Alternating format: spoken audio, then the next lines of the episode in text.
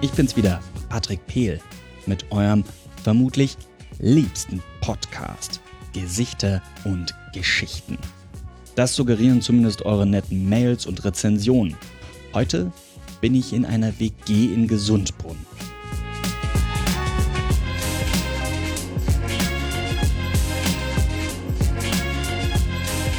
Jan-Niklas Collett ist ungefähr so alt wie ich. wir sind beide fast 30. Aber wir haben unsere Leben irgendwie ganz unterschiedlich bisher verbracht.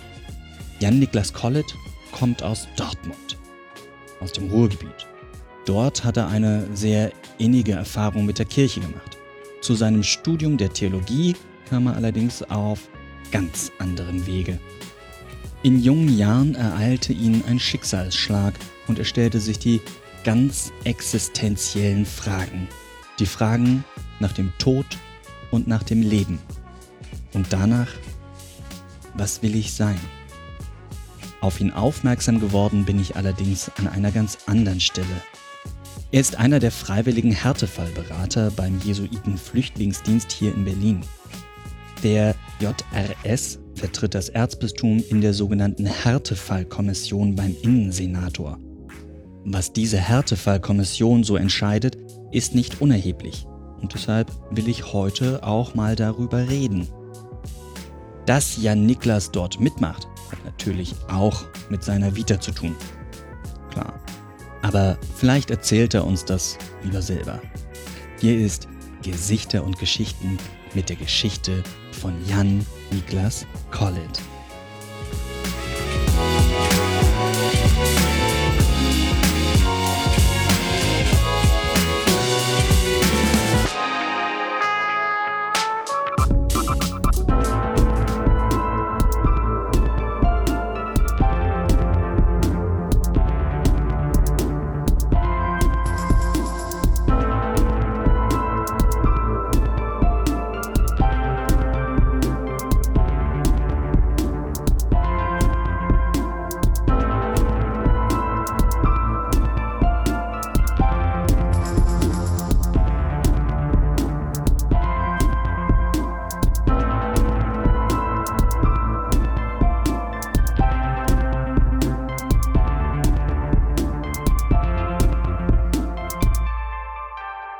Vielleicht fangen wir als allererstes damit an. Du kommst aus Dortmund. Wie lebt es sich so in Dortmund als kleiner Junge?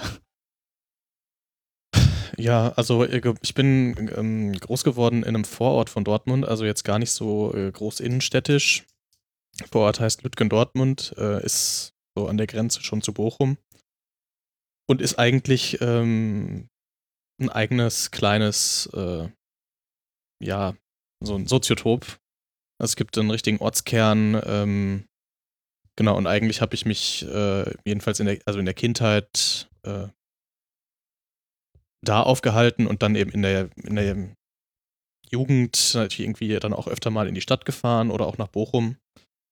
Ähm, aber so der hauptsächliche Lebensraum war eigentlich so dieses, dieser Ortskern in Lütgen-Dortmund. Und Also, wie, wie, wie ist es so in so einem Vorort von Dortmund zu leben? Vielleicht fragen wir das eher. Also, wie ist es so als Kontrast vielleicht, auch wenn man jetzt, ja, wir greifen ein bisschen vorweg, wenn man jetzt so einen Kontrast aufmacht zur großen Stadt? Tja, also ich, ich weiß ich gar nicht so genau, ähm, weil das ja jetzt auch ganz andere Lebensphasen sind. Also für mich, für die Kindheit war das total gut, äh, dort zu leben, weil äh, alle meine Freunde sehr nah gewohnt haben. Wir konnten viel draußen spielen. Es ist dann auch irgendwie gleich ein Wald vor der Tür. Äh, es gibt Natur. Ähm, aber jetzt, äh, für jetzt im Moment könnte ich es mir auf der anderen Seite aber nicht so gut vorstellen. Ähm, aber weil ich jetzt auch andere Bedürfnisse habe. Mhm. Und äh, von daher war es eigentlich äh, so für Kindheit und Jugend ähm, wirklich sehr, sehr gut. So, ich kann da eigentlich keinen äh, kein schlechtes Haar an Lütgen Dortmund irgendwie äh, lassen oder so. Ne? Oder war das so eine typische Vorstadtkindheit mit Jugendfeuerwehr oder war das mehr so der Pfadfinderbund? Ähm, nee, in der Jugendfeuerwehr war ich nicht, das gibt's auch, äh, da war ich aber nicht. Ähm, ich habe eigentlich meine Jugend größtenteils bei uns in der Kirchengemeinde verbracht, würde ich mal so sagen, so ab ja, ab der Kommunion bin ich dann mit ins Ferienlager gefahren, äh, jedes Jahr drei Wochen in Sommerferien und war dann später auch äh, Gruppenleiter. Und ähm, da ist eigentlich auch so mein Hauptfreundeskreis. Also ich hatte auch Freunde in der Schule, äh, dann später auf dem Gymnasium, aber meine Hauptbezugsgruppe äh, war dann eigentlich so da in der Gemeinde, die Leiterrunde. Also schon früh Verantwortung irgendwie übernommen. Ja. Schon, also ich, ja, würde ich schon sagen. Also mit 16 habe ich das erste Mal eine Gruppe geleitet, ja. Oh, ja, für, also ich würde sagen, das ist früh. Ja, kann man so vergleichsweise. ja. Naja, ich überlege gerade, was habe ich mit 16 gemacht? Keine Kinder beaufsichtigt. Auf jeden Fall das nicht. Ja, aber das war gar nicht so sehr, dass ich irgendwie unbedingt jetzt Verantwortung, also es ging gar nicht so darum, dass ich sagen ich will jetzt irgendwie Verantwortung haben, sondern das war einfach dieses Ferienlager war einfach so schön. Mhm. Und ähm, äh, da wollte ich einfach mitfahren und das waren einfach meine, das waren einfach meine Freunde. Also das war einfach unser gemeinsames Ding, was wir gemacht haben. Ja. Und ähm, ja, so im Nachhinein äh, ist das dann, kann man dann immer sagen, ja, oder habe ich aber vielleicht früh Verantwortung übernommen, das ist, äh, kann man dann sagen, aber für mich war das in dem Moment eigentlich, das hat mir halt Spaß gemacht. Ja. Hm. Wie ist es denn in der Kirchengemeinde so seine Freunde zu haben und darin quasi auch so eine Geborgenheit vielleicht zu, ent, ent, zu, zu spüren? Ist es gut für einen Jungen, äh, der gerade so am Aufwachsen ist? Oder würdest du sagen, es ist dann doch irgendwie zu eng? Nee, also als eng habe ich das nicht empfunden. Ähm, also jetzt muss ich vielleicht dazu sagen, dass ähm, also ich, es gab so eine Zeit, in der ich dann nicht in der Kirchengemeinde war, weil ich mehr mit Leuten wie immer äh, aus dem Fußballverein äh, gemacht habe oder auch aus der Schule. Ähm, und das war so um das, mein, da war ich so 14. Mhm. Und ähm, das hat mich aber irgendwann, hat mir das nicht mehr gereicht, weil ähm, meine Mutter äh, 2003, also da war ich dann 13, erkrankt ist. Mhm. Und also schwer erkrankt ist und ja, und dann sich irgendwie plötzlich Fragen stellten, die vielleicht jetzt auch nicht so ähm, die üblichen Fragen sind, die man sich, äh, wenn, wenn nicht so ein Lebensereignis, Lebensereignis dann kommt, äh, man sich unbedingt mit 13 stellt. Und äh, die Fragen sind irgendwie im Fußballverein und in der Schule nicht so thematisiert worden, wie dann zum Beispiel ähm, da in, in der in den Jugendgruppen, ja, oder auch in der Leiterrunde, also vor allen Dingen später dann in der Leiterrunde. Ähm, Was sind das für Fragen, die einen dann da interessieren?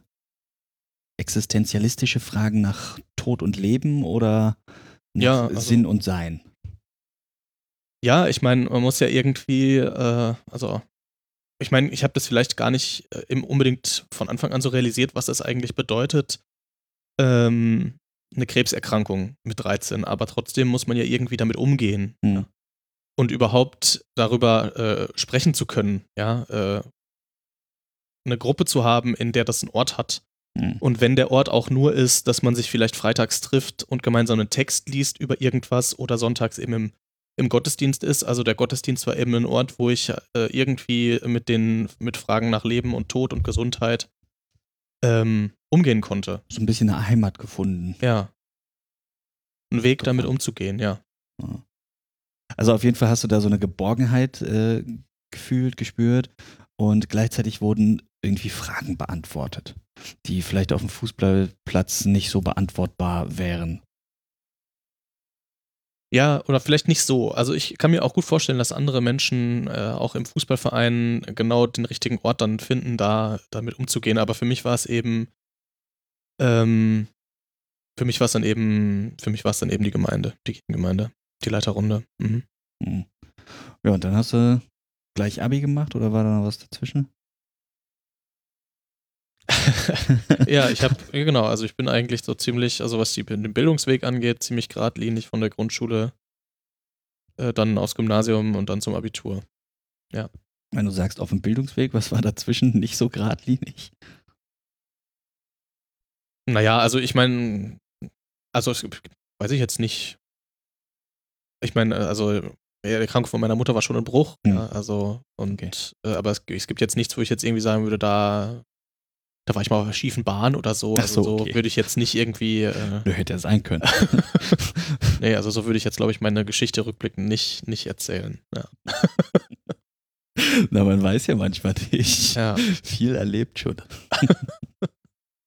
ähm, naja, und dann hast du aber irgendwie das Abitur gemacht und hast du das einfach nur gemacht, weil man das so macht oder hast du es gemacht, weil du ein festes Ziel in dem Alter schon hattest? Oder also manch einer geht ja von der Schule ab und sagt, ich will Arzt werden, ich will Priester werden, ich will Bauingenieur werden oder vielleicht ich will Automechaniker werden. Nee, das nicht. Also ich habe Abitur eigentlich hauptsächlich gemacht, weil mir hat das Lernen Spaß gemacht.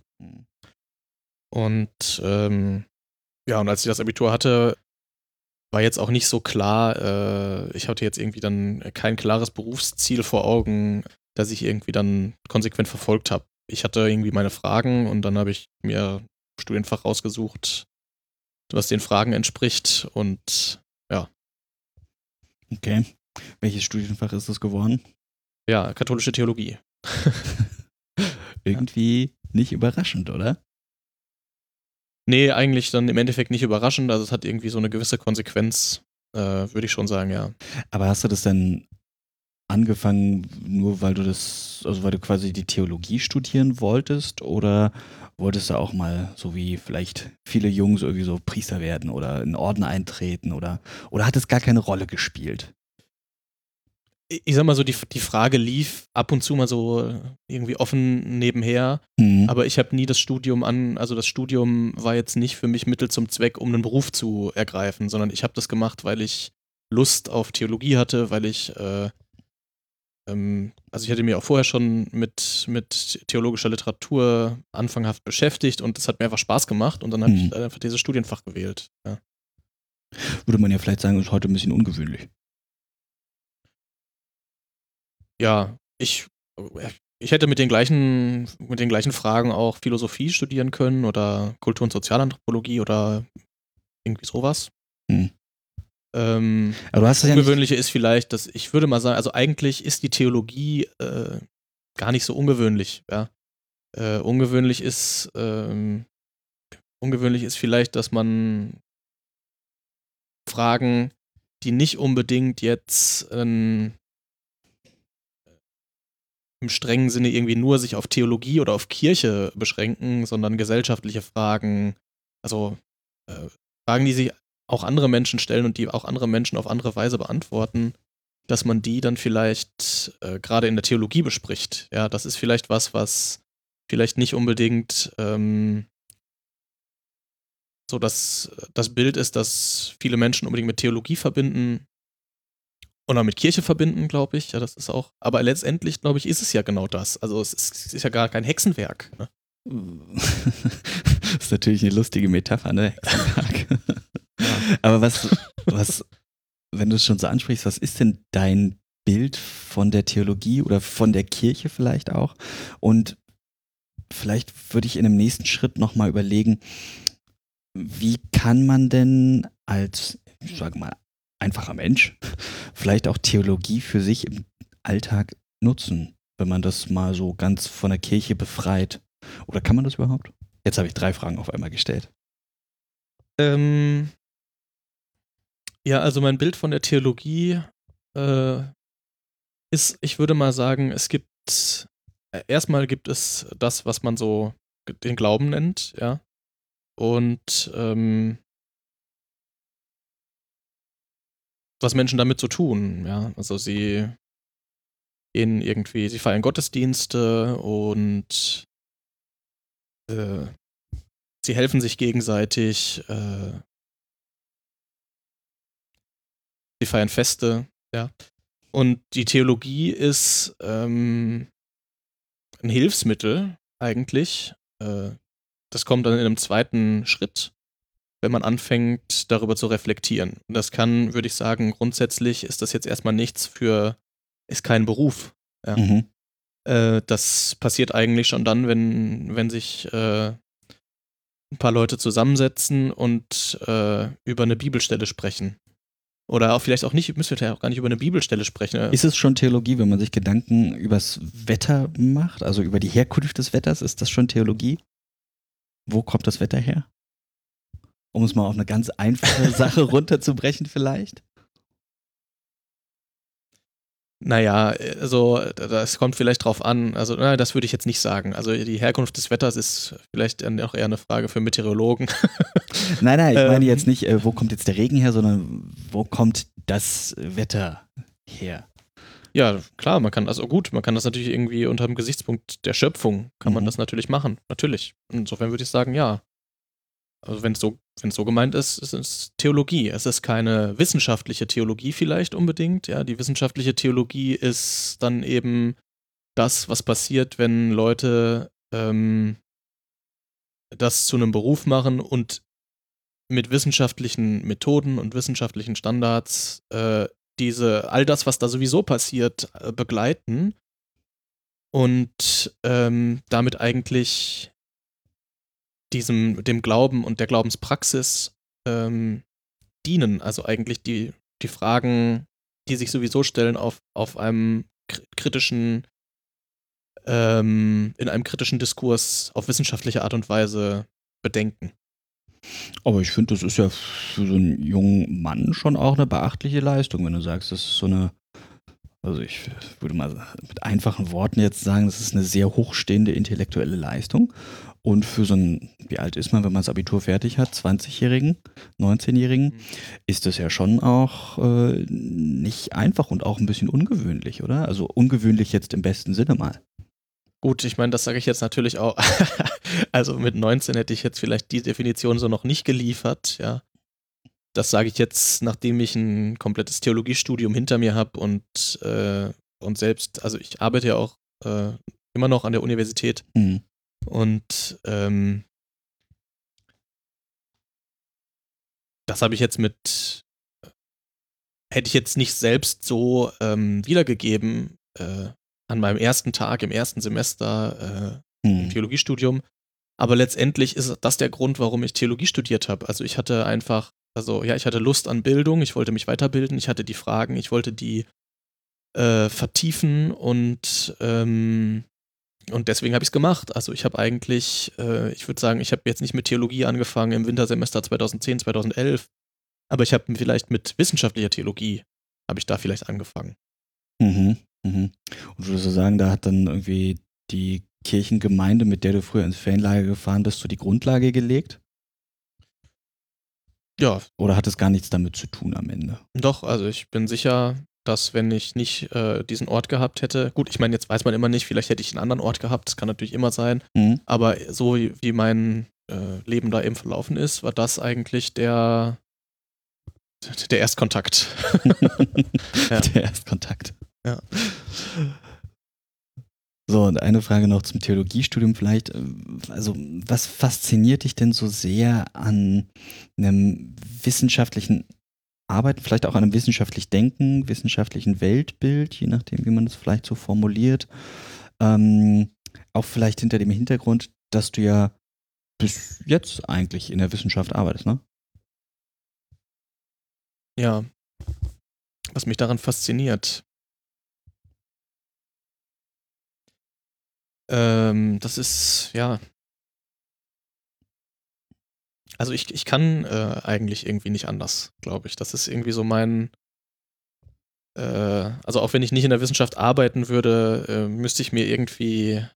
Äh, müsste ich mich irg auf irgendeine Weise, auf wissenschaftliche Art und Weise äh, mit der Theologie auseinandersetzen. Mhm.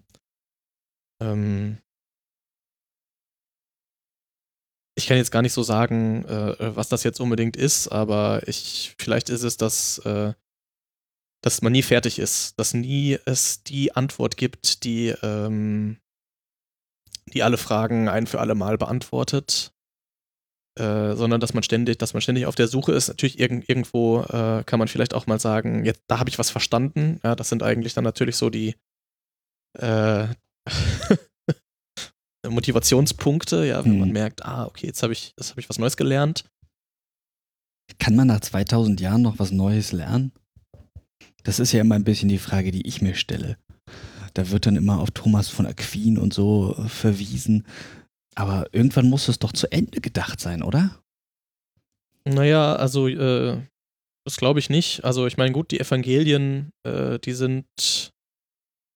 Der, der Text der Evangelien ist seit 2000 Jahren gleich geblieben. Mhm. Das stimmt. Aber wir haben ja heute eine ganz andere Welt. Also, ja, also Jesus musste überall hin wandern. Heute fliegen wir nach, nach Südamerika und nach, nach Indien und äh, wir haben Handys und äh, also unsere Welt hat sich so, so rasant verändert, dass es natürlich, äh, dass wir Fragen haben, auf die wir nicht einfach äh, mit dem Evangelium werfen können. Da müssen wir, müssen wir darüber nachdenken, was das im Licht des Evangeliums, ja, das ist so eine theologische Vokabel, was das im Licht des Evangeliums, im Licht des Glaubens bedeutet. Und deswegen, und das konnte auch Thomas von Aquin äh, nicht wissen. Thomas von Aquin hat auf die Fragen seiner Zeit geantwortet und wir können, glaube ich, immer was auch von Thomas von Aquin lernen und äh, können auch aus den Evangelien äh, viel lernen. Aber wir können nicht alles über unsere Zeit äh, daraus lernen. Und wir müssen, und wir können auch nicht alles, alles immer äh, bewahren im Sinne von äh, eins zu eins einfach übersetzen. Das geht gar nicht. Mhm. Und deswegen äh, würde ich sagen, wir, wir können nicht nur Neues lernen, sondern wir müssen sogar Neues lernen. Oder wir tun das immer schon. Selbst wenn wir denken, wir machen das Gleiche wie vor 2000 Jahren, ähm, dann, äh, dann tun wir das auf gewisse Weise und auf gewisse Weise tun wir das gleichzeitig aber auch nicht. Also immer ein bisschen Revolution.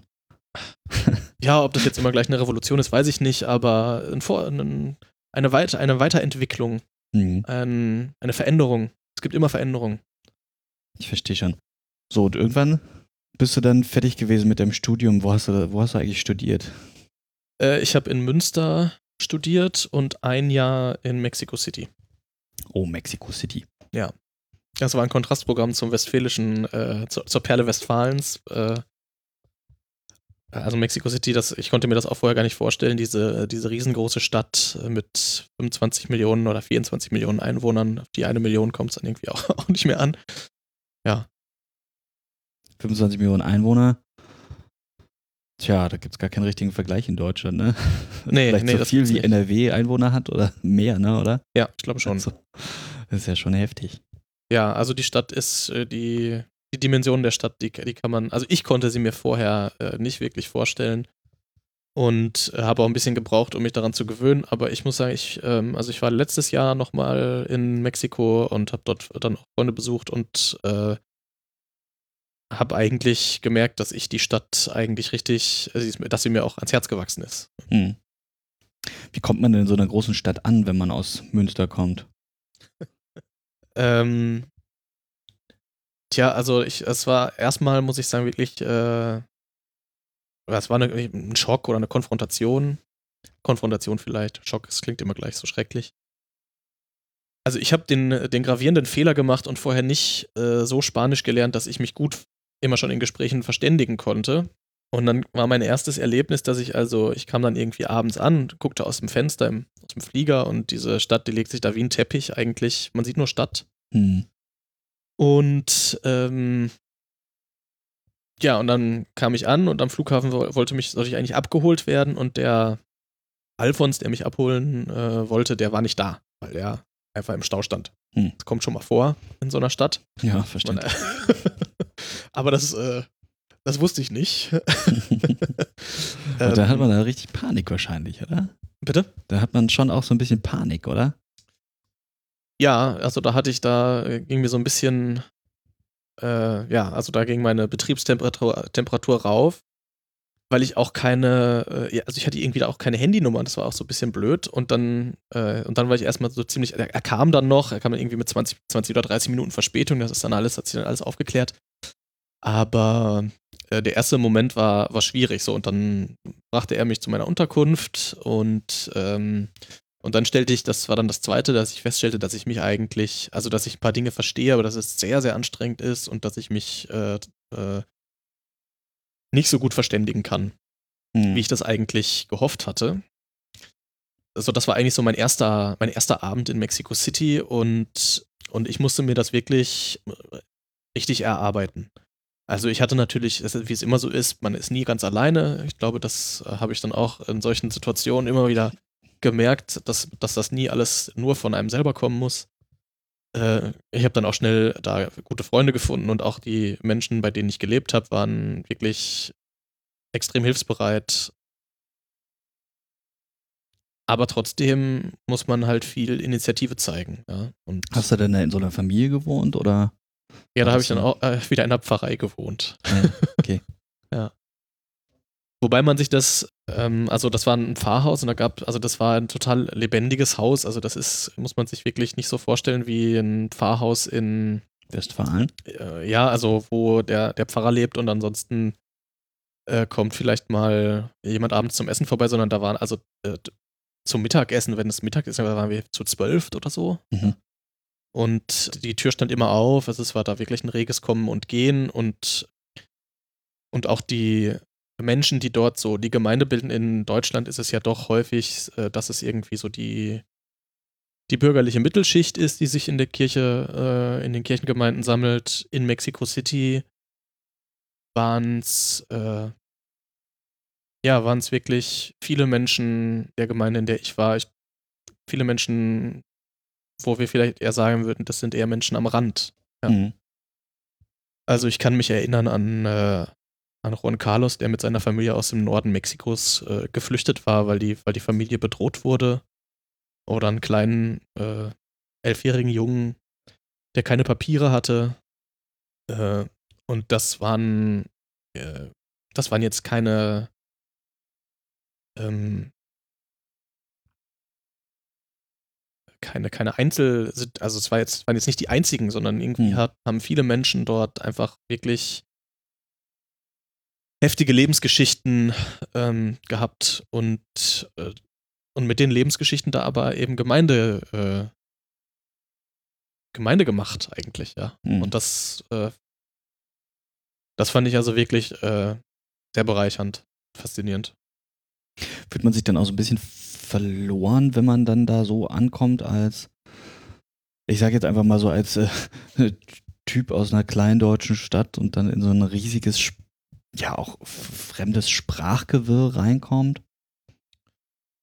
Ja, das gibt sicher auch. Also es gab auch Situationen, wo ich, äh, wo ich ein bisschen verloren war. Das, das gehört irgendwie dazu. Ich denke aber, das gehört einfach auch zu jedem äh, zu jedem Auslandsaufenthalt äh, irgendwie dazu. Oder wenn man in eine neue Stadt geht, auch gehört das irgendwie immer dazu, dass man, dass man nie am Anfang, man nimmt ja nicht sein ganzes soziales Netz mit und man nimmt nicht sein ganzes altes Leben mit, sondern man muss irgendwie, naja, man fängt nicht ganz von Null an. Wie mhm. gesagt, es gibt immer Leute, äh, die man trifft und vom ersten Moment an ist man nie ganz allein, aber ja, man muss sich natürlich einfach was Neues aufbauen und das, äh, das geht nicht von heute auf morgen und das merkt man natürlich auch immer wieder zwischendurch.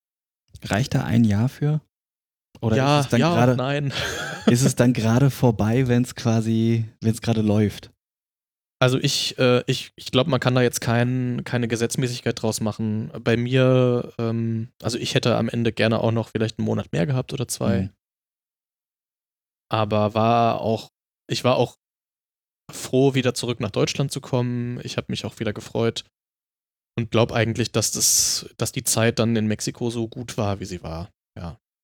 So, und dann bist du zurück nach Deutschland gekommen. Genau. Ins gute alte Europa, oder? ja, ich habe, das war ja. Was war das also, für ein Jahr, als du zurückgekommen bist? Äh, 2015 im Sommer bin ich zurückgekommen. Ah ja, und dann erst gleich hierher, oder?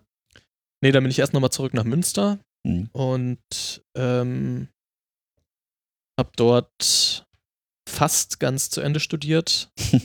und als ich scheinfrei war, bin ich äh, nochmal nach Dortmund gezogen und da war ich aber nur ganz kurz und dann bin ich schon äh, nach Berlin gekommen. Weil das müssen wir vielleicht ganz kurz erklären, was scheinfrei bedeutet. Ach so, ja, scheinfrei bedeutet, dass ich also nichts mehr an der Uni machen musste, außer meine Abschlussarbeit schreiben. Also ich hatte keine mündlichen Prüfungen oder Klausuren mehr oder Hausarbeit. So, und dann bist du zurück nach Münster gekommen, hast du deine Abschlussarbeit geschrieben, die.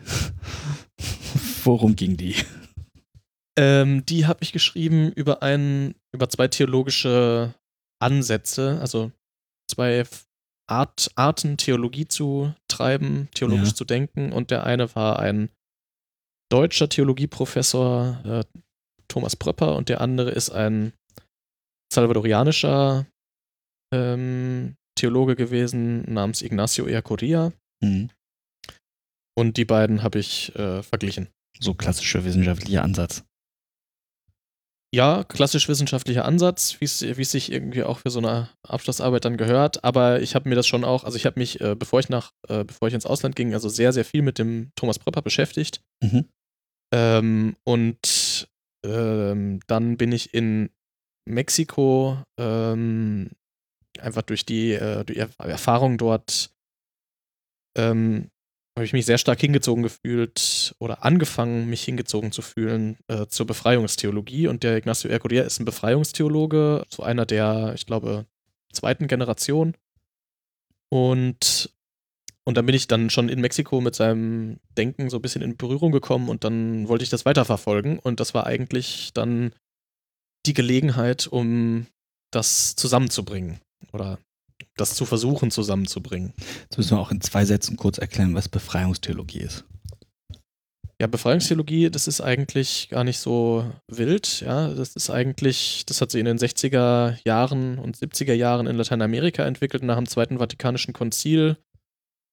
Ähm, hat sich in Lateinamerika ähm, eigentlich diese Art und Weise, Theologie zu treiben, als lateinamerikanische Theologie entwickelt. Das hat eigentlich einfach so angefangen, dass Leute sich zusammengesetzt haben und die haben Bibel gelesen. Und da waren Theologen bei und die haben dann mit dem, was im Zweiten Vatikanischen Konzil, also da gibt es ja diesen wun wunderbaren Satz aus der, vom Zweiten Vatikanischen Konzil, Freude und Hoffnung, Trauer und Angst der Menschen sind auch Freude und Hoffnung, Trauer und Angst der Jüngerinnen und Jünger Christi. Und das haben die einfach ernst genommen und die haben haben sich dann, haben sich organisiert, haben am, am Gottesdienst gefeiert und das haben dann Theologen reflektiert und die Situation der Menschen in Lateinamerika war damals, ist auch heute noch in, für viele Menschen einfach eine wirklich extreme Armutssituation und äh, Exklusionssituation. Und diese Fragen haben sie dann nämlich des Glaubens reflektiert und festgestellt, dass der Glaube einer solchen Situation widerspricht der Glaube widerspricht Situationen, äh, in denen Menschen in extremer Armut und Aus in Ausschlusssituationen äh, festgeschrieben sind. Mhm.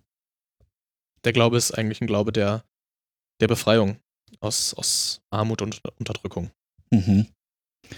So, und dann bist du nach Berlin gekommen danach, ne? Und dann hast du im Prinzip auch ja tatsächlich genau diesen Ansatz so ein bisschen praktisch verfolgt, richtig?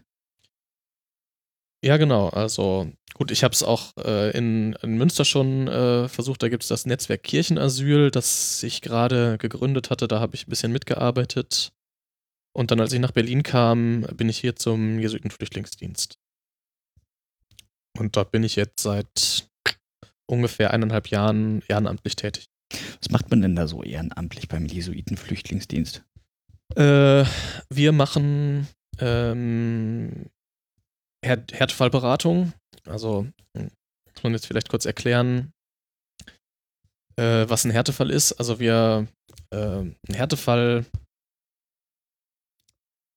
ähm, oder vielleicht fange ich, fang ich anders an, also dass irgendwann äh, sich mal in der, äh, in der migrationspolitischen Diskussion äh, gesagt wurde, es gibt Menschen, die fallen eigentlich durch alle rechtlichen Raster, aber es ist eigentlich unvertretbar, sie abzuschieben. Mhm. Für, äh, also aus, aus humanitären oder persönlichen Härtegründen. Und für diese Menschen hat man gesagt, wollen wir eine äh, Möglichkeit schaffen, dass sie ähm, nicht abgeschoben werden müssen. Mhm. Und äh, dazu müssen sie dann beim jeweiligen Bundesland einen Härtefallantrag stellen. Und was wir beim Jesuiten-Flüchtlingsdienst machen, ist, dass wir Menschen, die möglicherweise in solchen Situationen sind, äh, beraten. Also wir äh, hören uns ihre Geschichten an, wir sprechen mit ihnen und schauen, ob ein Härtefallantrag in ihrem Fall möglich wäre. Und wenn der Härtefallantrag möglich ist, dann äh, reichen wir ähm, den Antrag bei der Härtefallkommission ein. Das bedeutet was konkret? Die Härtefallkommission ist eine Kommission aus, ich glaube, sieben zivilgesellschaftlichen Organisationen in Berlin, die Anträge stellen können. Die bilden diese Kommission und an diese, bei dieser Kommission reicht man Härtefallanträge ein und dann wird in der Kommission entschieden, ob, der Antrag, ob dem Antrag stattgegeben wird, wird dann an den Innensenator weitergeleitet. Der Innensenator entscheidet einfach nach Ermessen. Ja. Gut dünken. Ja, er.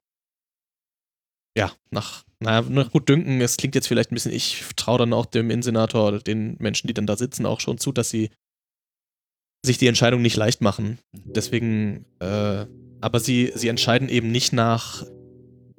Es ist, es ist außerhalb der Rechtsordnung, ja. Hm. Es ist eigentlich ein Gnadenersuch. Hm. Und ist es jetzt was Neues oder gibt es schon länger? Das gibt es jetzt seit 2005. Also eher was Neueres. Ich wollte hier nochmal kurz unterbrechen und dich darauf hinweisen, dass du diesen schönen Podcast unterstützen kannst. Natürlich nicht mit Geld. Nee, nee, nee, nee, nee, nee, nee, nee. Hinterlasst einfach bei Apple Podcasts, früher hieß es mal iTunes, bei Spotify oder dem Podcast-Verzeichnis deiner Wahl ein paar Sternchen. Und wenn du noch viel netter bist, dann schreibe doch noch zwei oder drei Sätze als Rezension. Das war's jetzt aber auch schon mit der Unterbrechung. Ich habe Jan Niklas noch gefragt, wie er denn überhaupt dazu kam, ehrenamtlich Härtefälle bei den Jesuiten zu betreuen. Tja, ach, das war eigentlich Zufall. Ich kannte ähm, den Jesuiten-Flüchtlingsdienst, weil ich mal bei einer Veranstaltung, bei der ähm, unter anderem Dorothee Haskamp, die die Öffentlichkeitsarbeit beim Jesuiten-Flüchtlingsdienst äh, äh, macht, gesprochen hat.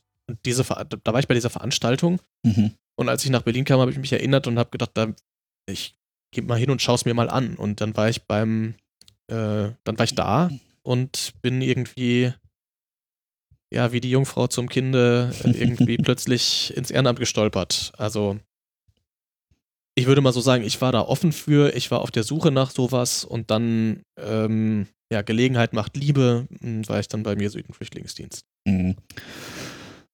Und ist das eine herausfordernde Arbeit für dich selber? Also ich stelle mir das so vor, dass man da schon auch so ein bisschen, na man sagt ja immer, die Arbeit mit nach Hause nehmen. Also dass es da schon so ein bisschen belastend auch sein kann.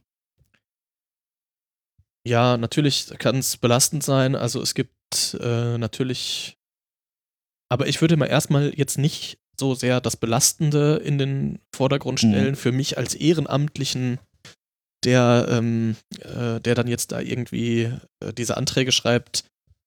Ähm, also erstmal äh, muss ich sagen, bin ich immer massiv beeindruckt. Nicht immer, aber ich bin oft massiv beeindruckt davon, ähm, was Menschen unter schwierigsten Bedingungen äh, aus ihrem Leben machen. Mhm. Und wie sie sich auch helfen und äh, was für Lebens, was für Lebensgeschichten äh, es da gibt. Also das, das ist ja ist wirklich der Wahnsinn, ja. Äh, Zum Beispiel, was muss man sich da so vorstellen? Naja, also äh, zum Beispiel kann ich mich an eine, eine Frau erinnern, die ähm, in Berlin aufgewachsen ist. Ich weiß, ich glaube aus Serbien. Mhm. Ah ja und ist in Berlin aufgewachsen, hat hier die Schule besucht, ist dann äh, schwanger geworden, hat aufgrund der Schwangerschaft die Ausbildung abgebrochen und dann die Schule nicht zu Ende gemacht, also auch ohne Hauptschulabschluss mhm. und lebt jetzt in Berlin mit ihrer, mit ihrem Kind, ja. Und steht dann vor der Abschiebung, aber kennt eigentlich ja in, in ihrem, ja, was soll man jetzt eigentlich sagen, was ist jetzt eigentlich das Heimatland, ja, mhm. in dem in dem Land ihrer Staatsangehörigkeit, ja, äh, da, da, hat sie eigentlich gar keine Anknüpfungspunkte. Das hat sie alles hier, hat, hat ihren, ihren äh, Schulabschluss nachgeholt, will eine Ausbildung machen. Also eigentlich wirklich äh, mit aus extrem schlechten Bedingungen unglaublichen Lebenswillen und, äh, und auch eine Kreativität und, äh, und eine kämpferische Haltung, äh, die ich total beeindruckend finde. Ja. Und Also das finde ich eigentlich, das finde ich in erster Linie bereichernd. Das sind Menschen, die aktiv sind, die aus ihrem Leben was machen, obwohl es nicht leicht ist. Ja. Mhm. Und ähm, und natürlich ist dann auch immer, hat das auch immer ein belastendes, ich sage jetzt mal belastendes oder ein Moment. Äh, ja, vielleicht nicht belastend, sondern eine Bitterkeit. Bitterkeit sogar. Ja.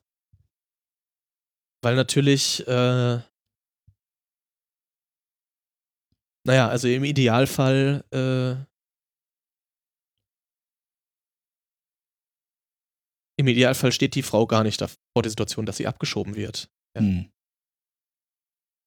Also ist man manchmal auch so ein bisschen hilflos. Ja, also es, ja.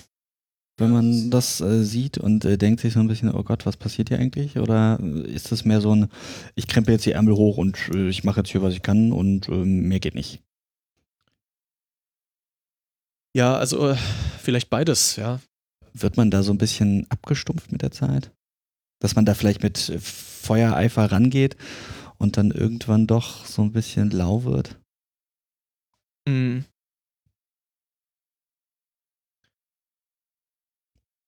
Nee, das, äh, das würde ich nicht sagen. Also, ich meine, klar, es gibt diese Situationen, äh, es gibt diese Situation der Hilflosigkeit, ja, äh, wenn man auch weiß, die Situation ist wirklich nicht leicht für Menschen, die äh, auf der anderen Seite des Tisches sitzen.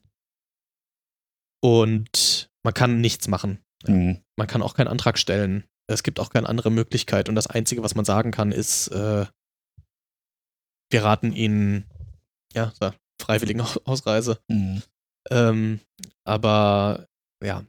Freiwillige Ausreise bedeutet dann am Ende für den Betroffenen, dass er selber ja auch die Kosten nicht tragen muss, ne? dass das quasi so ein bisschen so das also freiwillige, Aus freiwillige Ausreise bedeutet auf eigene Initiative ausgereist, nicht durch äh, Zwang, also nicht hm. durch Abschiebung. Hm. hm. Ja. Also das gibt es natürlich solche Situationen. Es, es gibt auch, ich, es gab auch, es gibt auch Situationen, die ich dann auch schrecklich finde, wenn jemand vor mir sitzt und also das war ein junger Mann und seine Situation war, ich konnte seine Situation total verstehen. Er reagierte da dann äh, damit, dass er sagt, aber die Syrer, die kriegen doch auch alles. Ja, also wenn man dazu merkt, es, es gibt ja so eine, so eine Art Opferkonkurrenz. Also so wer ist jetzt, hm. die kriegen jetzt was umsonst, ja, und, und gar irgendwie gerät so ein bisschen aus dem Blick, dass eigentlich da ganz viel Gemeinsamkeit ja auch ist, ja. Hm. Und wer bin ich auf der anderen Seite des Tisches? Also ich bin da natürlich auch in einer ganz komischen Situation, weil mir, ich, für mich ist es natürlich auch leicht zu sagen, ja, aber den Syrern geht es auch nicht schlecht, aber der Mann da, der da vor mir sitzt, der einfach total, ist einfach total verzweifelt, ja, und mhm. ähm, hat Angst, ja. Und das sind natürlich ganz, also das sind Situationen, die ich keinen Spaß machen, ja. Mhm. Aber wo es dann umso wichtiger ist vielleicht, dass man da ist, oder? Ja, das weiß ich nicht. Es, Situationen lassen sich ja auch nicht immer auflösen. Also dann bleibt auch vielleicht einfach mal ein Konflikt im Raum stehen. Ja, also es gibt dieses ist dann unbefriedigend, aber ich finde es einfach auch total wichtig zu sehen, dass das, was in, das Entscheidende an dieser Situation ist, nicht, dass das für mich unbefriedigend ist, mhm. sondern das Entscheidende an der Situation ist, dass die Situation schwierig ist für die Menschen, die vor mir sitzen. Und, und jetzt zum Beispiel, ähm, für, für mich ist die Frage, wie kriege ich es hin, dass, ja, das, das, das lässt sich dann nicht immer einlösen in den Situationen, aber für mich wäre jetzt zum Beispiel im Fall mit dem jungen Mann, der so wütend auf die Syrer war, wäre jetzt für mich wichtig, wie schaffen wir es denn, dass da Solidar dass wir Solidarität hinkriegen untereinander, ja, also uns nicht spalten in, der andere hat aber was gekriegt, aus mhm. welchen Gründen auch immer, ja, aber dieses Gefühl der Benachteiligung, ähm,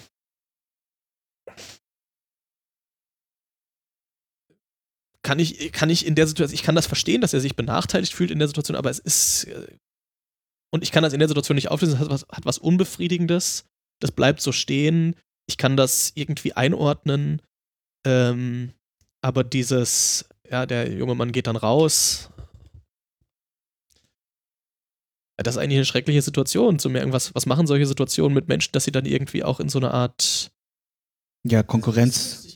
Ja, so missgünstig gegen, gegeneinander werden, ja. Und das gibt es natürlich auch jetzt nicht nur in, also das, diese Missgunst, die gibt's, wir wissen das ja, das gibt es jetzt auch nicht nur zwischen, zwischen Menschen, die Härtefallanträge stellen, sondern und wo man das immer noch verstehen kann, ja, wo wirklich den Leuten wirklich, wo den wirklich existenzielle Härten auch drohen, ja, wenn sie abgeschoben werden oder wenn sie ausreisen müssen. Das gibt's auch in anderer Form. Also ich finde, dass dieser ganze Kontext, der gehört einfach auch zu dieser Arbeit dazu, ja. Mhm. Und also natürlich ist es nicht immer auch leicht, da zu sitzen, aber ich äh, würde für mich selber jetzt niemals irgendwie in Anspruch nehmen, dass das jetzt ganz besonders schwierig ist, weil äh, dieses Privileg, äh, an den Situationen der anderen zu leiden, ähm, das möchte ich mir dann nicht nehmen. Also die, ich will nicht, äh, ich will nicht irgendwie die Situation der anderen in so einer Art Nabelschau mir irgendwie anheften und sagen, wie, wie belastend oder wie bedrückend äh, diese Arbeit für mich ist. Ja. Natürlich gibt es immer solche Konfliktsituationen, die, die haben wir immer wieder. Äh, aber entscheidend ist dann für mich immer die, die Perspektive äh, zu sehen. Also das Problem ist nicht, dass, dass die Situation für mich bedrückend ist, sondern das Problem ist, dass die Situation so ist, wie sie ist. Hm. Für die betroffenen Menschen. Und will man da vielleicht auch selber mal was ändern können, irgendwie, oder weiß ich nicht, vielleicht einfach mal irgendwo hingehen und, weiß ich nicht, laut rausbrüllen? Ja. Oder hat man dieses Bedürfnis vielleicht gar nicht? Ähm, ja, doch. Ich würde schon sagen, also das. Du hast vorhin von so einer Bitterkeit gesprochen. Naja, also ich. Äh, ich, ich sag mal so, also eigentlich, ich würde vielleicht so ein bisschen blumig gesprochen, ich träume eigentlich von einer Welt, in der ich keine Härtefallanträge mehr schreiben muss. Äh, wo Menschen nicht äh, von rassistischer Gewalt bedroht sind äh, oder von sexistischer Gewalt, wo Menschen nicht in Armut leben. Natürlich, äh, ja, also das ist eigentlich die Welt, von der ich träume. Hm. Ähm, also ein bisschen Jesus-Welt. Ja, wenn man so will. Kommt ich glaube, der hat auch davon geträumt. Äh,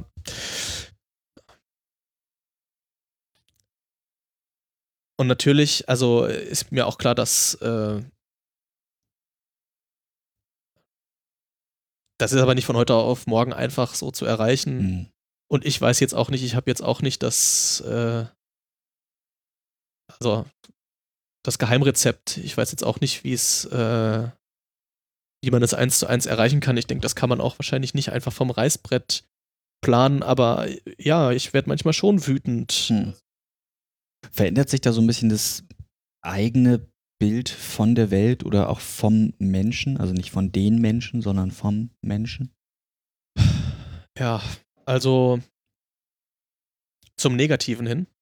Weiß ich nicht, vielleicht. Also ich muss sagen, ich. Es muss ja vielleicht gar nicht negativ, vielleicht entwickelt sich daraus ja auch irgendwie so eine, so eine, so eine Gegenbewegung. Also ich, ähm, ich würde dann eher wieder auf die Menschen verweisen, die bei uns in die Beratung kommen. Und äh, ich, ich weiß noch ganz am Anfang, äh, da kam eine Familie und, und die hatten einen Zusammenhalt. Das, äh, ich habe wirklich in diesem, äh, in, dieser, in diesem Gespräch gesessen und ich war einfach nur völlig, völlig beeindruckt von dieser Familie. Ja, und, ähm, und das sind eigentlich äh, die Momente, die, äh, mein Menschenbild, glaube ich, äh, prägen und wo ich einfach sehe, wozu Menschen, wozu Menschen positiv fähig sind. Klar kann man auch sehen, wozu Menschen negativ fähig sind. Das macht mich auch traurig, das macht mich auch wütend. Aber letztendlich macht es mich auch traurig für die Menschen, die das dann irgendwie machen, weil ich ja auch auf der anderen Seite genau weiß, was möglich wäre. Also ich ich sehe das hier, ich, ich, rede ja mit Leuten, mhm.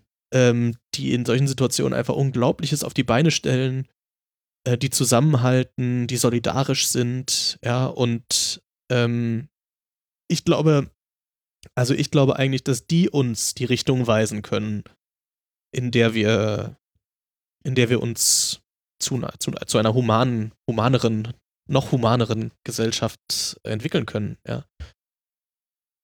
Das würde ich mir wünschen, dass deren Stimmen gehört werden und, äh, und nicht immer so sehr auf die, die, die am lautesten, die am lautesten schreien, sondern auf, also die, die, die uns wirklich was zu sagen haben, die uns wirklich ein positives Beispiel geben können, wie man miteinander leben kann, ja, und nicht gegeneinander. Das ist mal ein bisschen metaphorisch zu sagen. Gibt es irgendwas, was du jetzt dazugelernt hast? Vielleicht, ja, vielleicht auch einfach als ein, als ein Schlusswort, was du der Welt quasi noch ja, mit auf den Weg geben möchtest? Ja, also ich ähm, würde mir wünschen, dass die Menschen, die zum Beispiel zu uns in die Beratung kommen, nicht nur wahrgenommen werden als Menschen, die Opfer sind, sondern auch als Menschen, die wirklich was aus ihrem Leben machen, die aktiv sind, Subjekte ihres eigenen Lebens sind. Und ich würde mir auch wünschen, dass auf deren Stimmen gehört wird, wenn es um die migrationspolitische Debatte geht, wenn es um politische Lösungen geht, dass auf ihre Stimme gehört wird äh, in erster Stelle.